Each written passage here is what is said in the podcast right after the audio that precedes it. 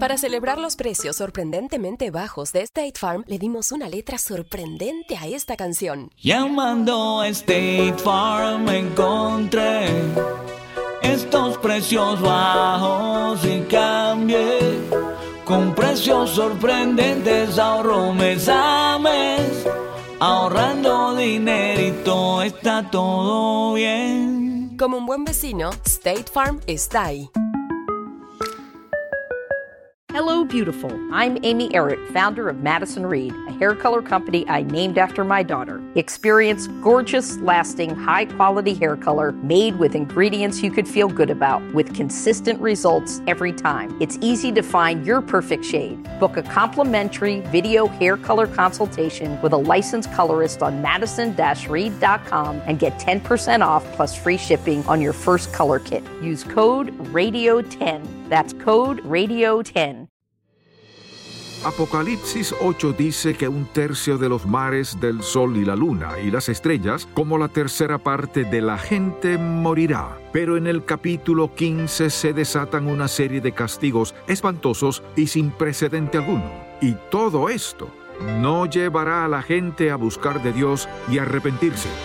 Es probable que algunas personas al leer Apocalipsis lleguen a preguntarse, ¿dónde quedó el amor de Dios? Bienvenido a En Contacto, el Ministerio de Enseñanza Bíblica del Dr. Charles Stanley, quien hoy nos enseña acerca de lo que pasará cuando este periodo de gracia termine y venga el juicio de Dios. Escuchemos el mensaje El mundo bajo juicio.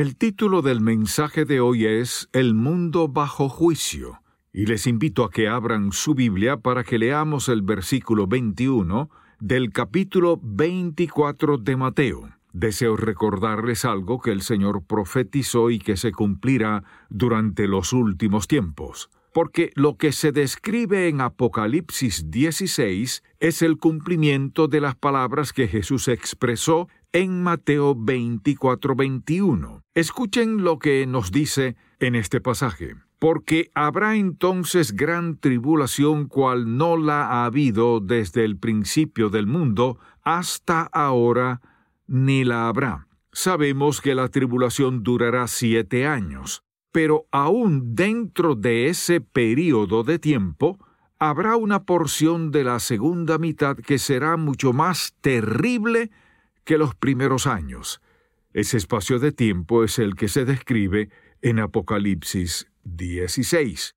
No conozco ningún otro pasaje de la Biblia que describa el juicio de Dios de una manera tan terrible como esa. Ningún otro texto expresa de esa forma lo que el Señor enviará sobre este mundo pecador para que su ira y su juicio sean cumplidos. Es probable que algunos, al leer ese pasaje, lleguen a preguntarse dónde quedó el amor de Dios. ¿No se dan cuenta que nuestro Padre Celestial ofrece su amor a todos por igual?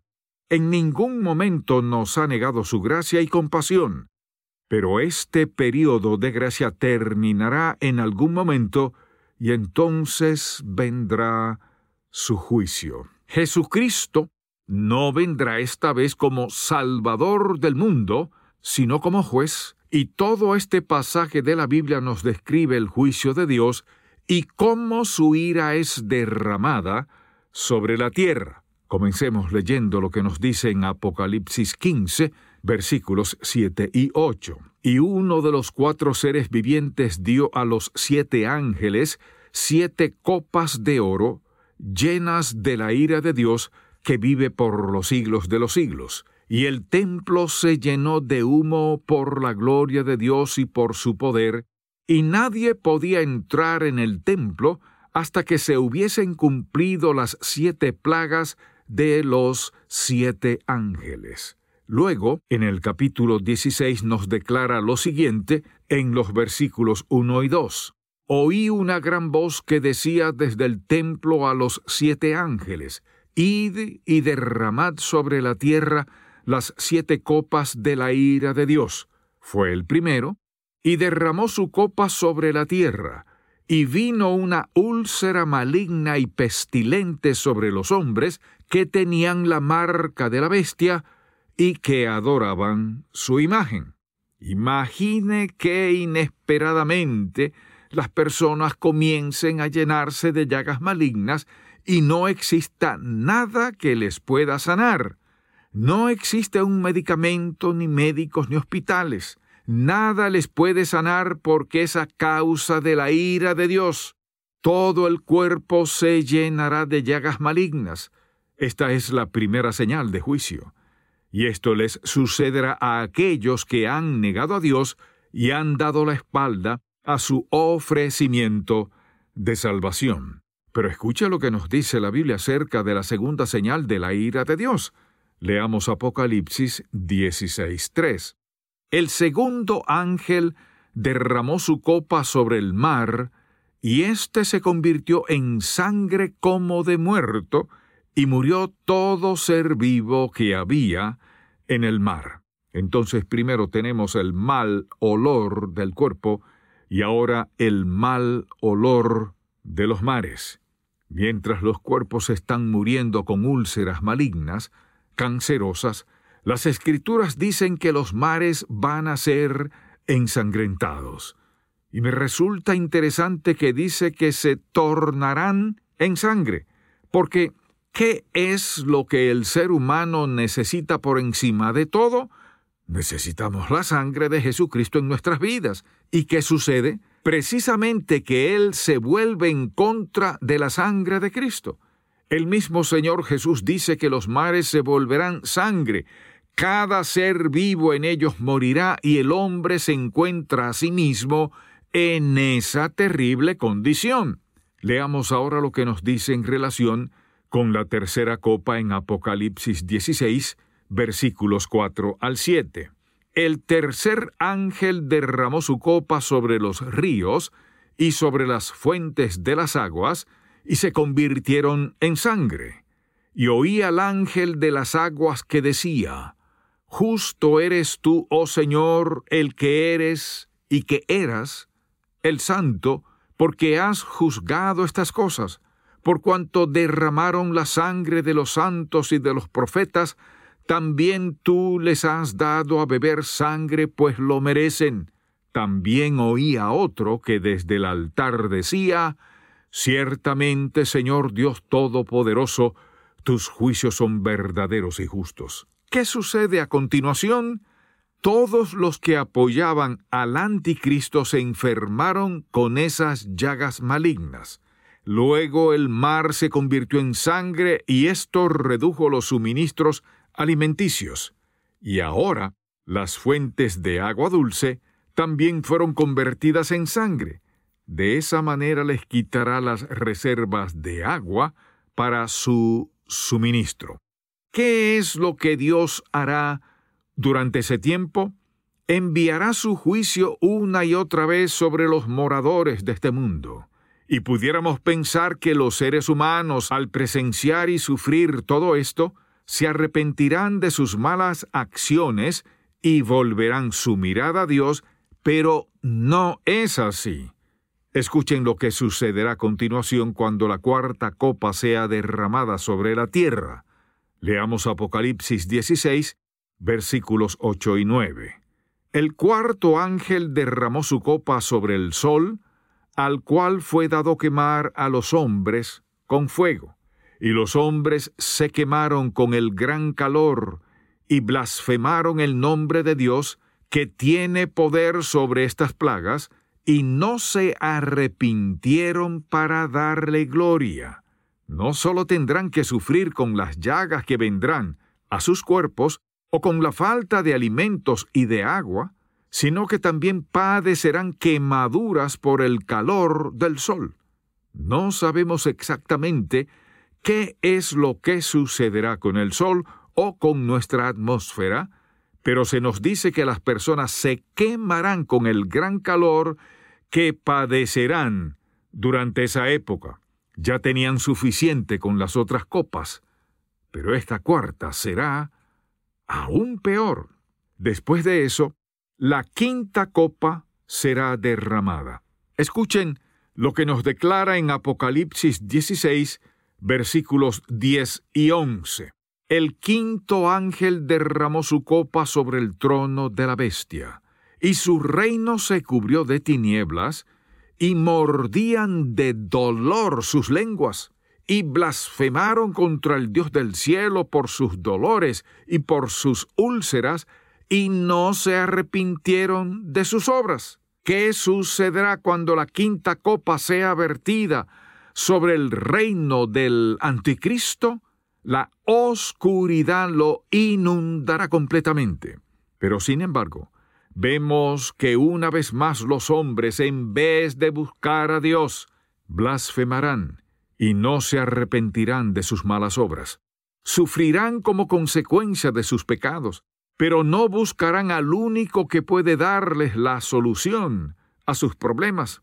Escuchen lo que nos declara este pasaje en relación con la sexta copa.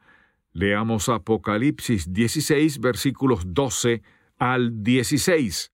El sexto ángel derramó su copa sobre el gran río Éufrates y el agua de éste se secó para que estuviese preparado el camino a los reyes del oriente. Y vi salir de la boca del dragón y de la boca de la bestia y de la boca del falso profeta tres espíritus inmundos a manera de ranas, pues son espíritus de demonios que hacen señales y que van a los reyes de la tierra en todo el mundo para reunirlos a la batalla de aquel gran día del Dios Todopoderoso. He aquí yo vengo como ladrón. Bienaventurado el que vela y guarda sus ropas, para que no ande desnudo y vean su vergüenza, y los reunió en el lugar que en hebreo se llama Armagedón. Llegamos al pasaje que nos relata cómo las condiciones se han preparado para la última batalla, la cual es conocida también como la batalla de Armagedón.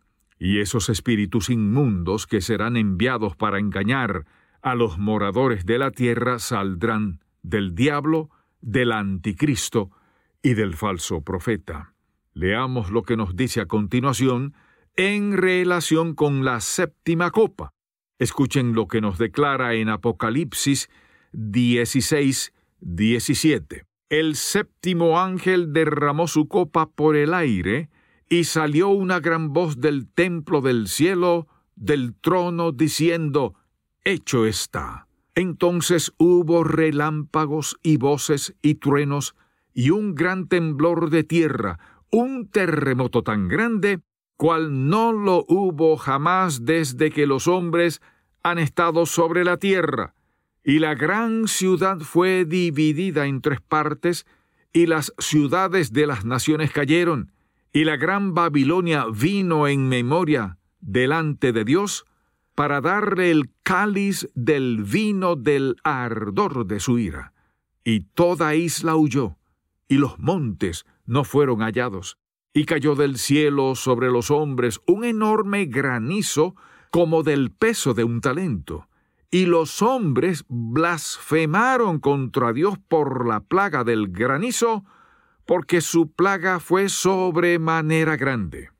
Nos dice que no sólo habrá una gran batalla, mientras los seres humanos aún tratan de recuperarse de los juicios que han sido derramados con las otras copas, no solo tendrán que sufrir las llagas malignas, ver cómo el mar y los ríos se vuelvan rojos como la sangre, y cómo el reino del anticristo es envuelto en una densa oscuridad.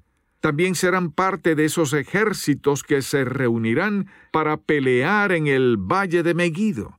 Juicio tras juicio vendrá sobre la tierra como consecuencia de la ira de Dios, y no sabemos cuánto tiempo durará esa oscuridad, pues no se nos dan esos detalles, pero sí recibimos la seguridad de que ocurrirá tal y como nos lo describe en el último libro de la Biblia. Cuando leo este pasaje doy gracias a Dios porque no voy a pasar por eso.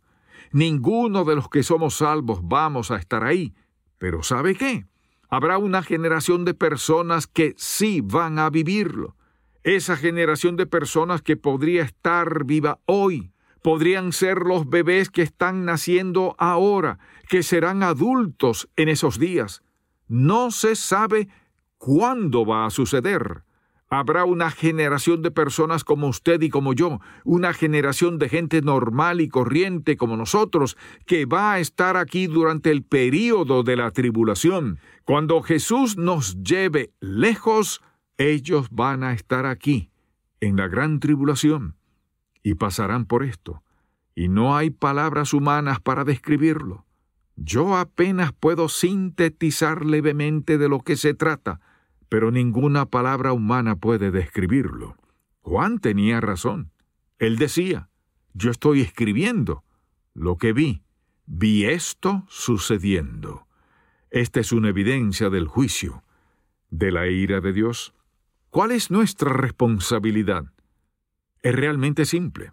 La Iglesia tiene la responsabilidad de la evangelización, el discipulado y la adoración. Para eso estamos aquí, para ganar almas para Cristo, para guiarlos a un conocimiento salvador de Cristo, para capacitarlos en los caminos de Dios y para consagrar nuestro tiempo adorando y alabando a Dios. Ese es el propósito de nuestra vida. Es lo que debemos hacer hasta el día en que Jesús nos llame a nuestro hogar celestial de forma individual o como un solo cuerpo. Tal vez Dios le ha hablado a algunos de ustedes a su corazón acerca de lo que Él quiere hacer con su vida. Y usted le ha dicho, Señor, aquí están mis planes. Permítame preguntarle, ¿alguna vez le ha dicho a Dios con todo su corazón, sin ninguna reserva, Dios, lo que sea que quieras que haga, donde quieras que lo haga, cuando quieras que lo haga, y por el tiempo que quieras, mi respuesta, Señor, es sí. ¿Alguna vez le dijo eso? Nosotros pertenecemos a Él. Nuestra única razón de ser es la de glorificar y honrar a Dios con nuestra obediencia a su voluntad, cualquiera ésta sea, para nosotros. Usted dirá, bueno, esto puede ocurrir dentro de 40 años. Eso es correcto. Supongamos que eso ocurra dentro de 40 años. Ahora piense en lo que ocurría hace 40 años atrás. Alguien estaba trabajando en esta iglesia, predicando el Evangelio, enseñando la palabra de Dios. Sin embargo, 40 años después, aquí estamos haciendo lo mismo. Alguien en el pasado se preocupó lo suficiente y pagó el precio para que el Evangelio llegara a nuestros días y fuera posible que hoy estemos adorando y alabando a Dios y continuemos aprendiendo. Lo que estamos haciendo ahora es preparar a la gente antes de que llegue la gran tribulación. Por eso le pregunto simplemente, y responda siendo sincero en lo profundo de su corazón. ¿Está caminando en la voluntad de Dios? ¿Está haciendo lo que Dios le ha llamado a hacer? ¿Está dando todo lo posible con todo su corazón? ¿Está dedicándose a Jesucristo? ¿O a un trabajo? ¿O a una iglesia? ¿O a un ministerio? ¿Está consagrado a Cristo? ¿Él tiene el control absoluto de su vida? ¿Es Él realmente el Señor, el dueño de su vida? ¿Realmente tiene el derecho? Sabemos que Él tiene el derecho, pero ¿le ha dado usted el privilegio para mover y cambiar su vida de la manera que crea conveniente? ¿Está su vida marcando una diferencia en la salvación eterna de otra persona? Solo quiero pedirle que se haga estas preguntas. Y nadie puede responderlas, sino usted mismo. Ahora bien, si Dios ha hablado a su corazón y lo ha llamado, y usted no se ha rendido ante ese llamamiento, quiero desafiarlo a que ceda ante este llamado y a que diga, voy a hacer todo lo que Dios me ha llamado a hacer, no importa lo que pase. Usted puede tener un montón de temores sobre el futuro, qué puede hacer o qué no puede hacer, pero eso no tiene importancia. Todos hemos pasado por eso. El problema es usted. ¿Puede Dios contar con su vida?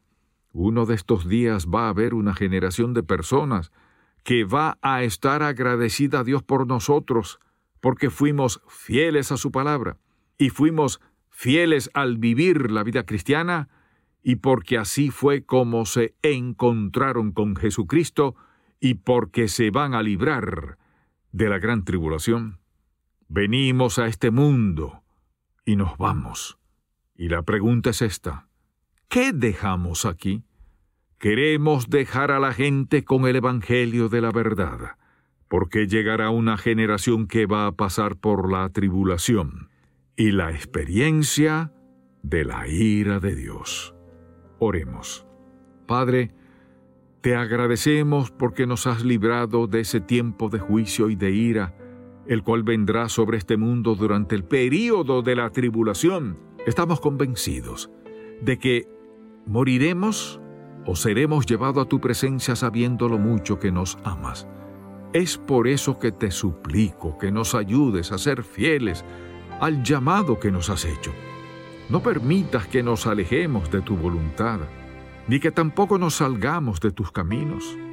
Hoy escogemos ser obedientes a tu palabra y hacer aquello que es de tu agrado.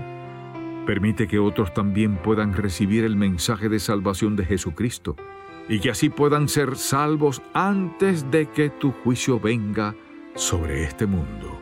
Todo esto te lo pedimos en el nombre de tu Hijo amado, Jesucristo. Amén. Gracias por escuchar En Contacto, el Ministerio de Enseñanza Bíblica del Dr. Charles Stanley. La misma ayuda que recibió David para vencer a Goliat está disponible para usted hoy. Escuche más acerca de este tema en la edición para hoy de Un Momento con Charles Stanley. Si desea adquirir el mensaje de hoy, El Mundo Bajo Juicio, el cual forma parte de la serie El Rey Venidero, Estudios sobre Apocalipsis, llámenos al 1-800-303-0033 dentro de los Estados Unidos y Puerto Rico o visite encontacto.org. Nuestro marcalibros de oración Libertad le ofrece una oración para la mañana y otra para la noche, con pasajes bíblicos que le animarán a orar sin cesar. Este marcalibros gratuito le recordará que aunque usted no controle su día a día, la oración puede guiar su camino. Es imposible comenzar o terminar bien el día sin orar. Si desea solicitar el suyo y otro para regalar, visite en contacto.org diagonal gratis o llame al 1-800-303-0033.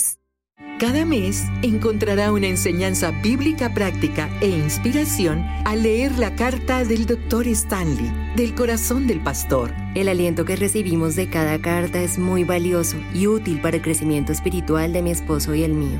Esperamos con ansias cada mes las lecciones de vida que el Dr. Stanley nos da. Para recibir la carta mensual gratuita del Dr. Stanley del corazón del pastor, visite encontacto.org diagonal suscríbase. ¿Puede usted enfrentar las dificultades con confianza? A continuación, la visión para hoy de Un Momento con Charles Stanley. Todos pasamos por dificultades, pruebas y tormentas en nuestra vida, pero ¿qué es lo que nos mantiene y nos ayuda a sobrevivir? Tener a Dios con nosotros. Cuando David se enfrentó a Goliat dijo, Jehová te entregará en mi mano y yo te venceré y te cortaré la cabeza y daré hoy los cuerpos de los filisteos a las aves del cielo y a las bestias de la tierra, y toda la tierra sabrá que hay Dios en Israel.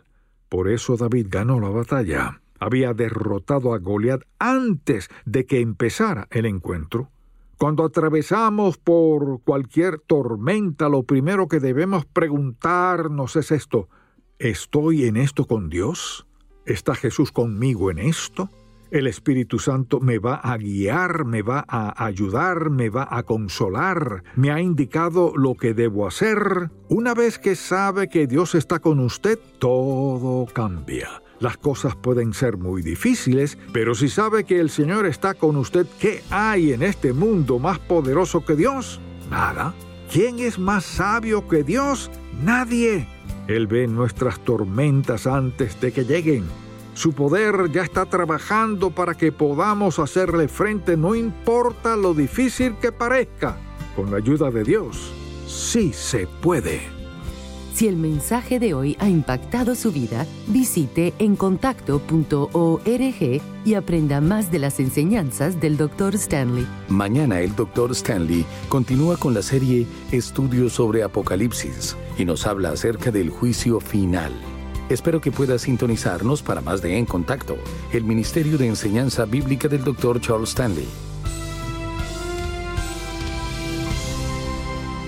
Este programa es una presentación de Ministerios en Contacto, Atlanta, Georgia, y permanece en esta estación gracias a sus oraciones y donativos.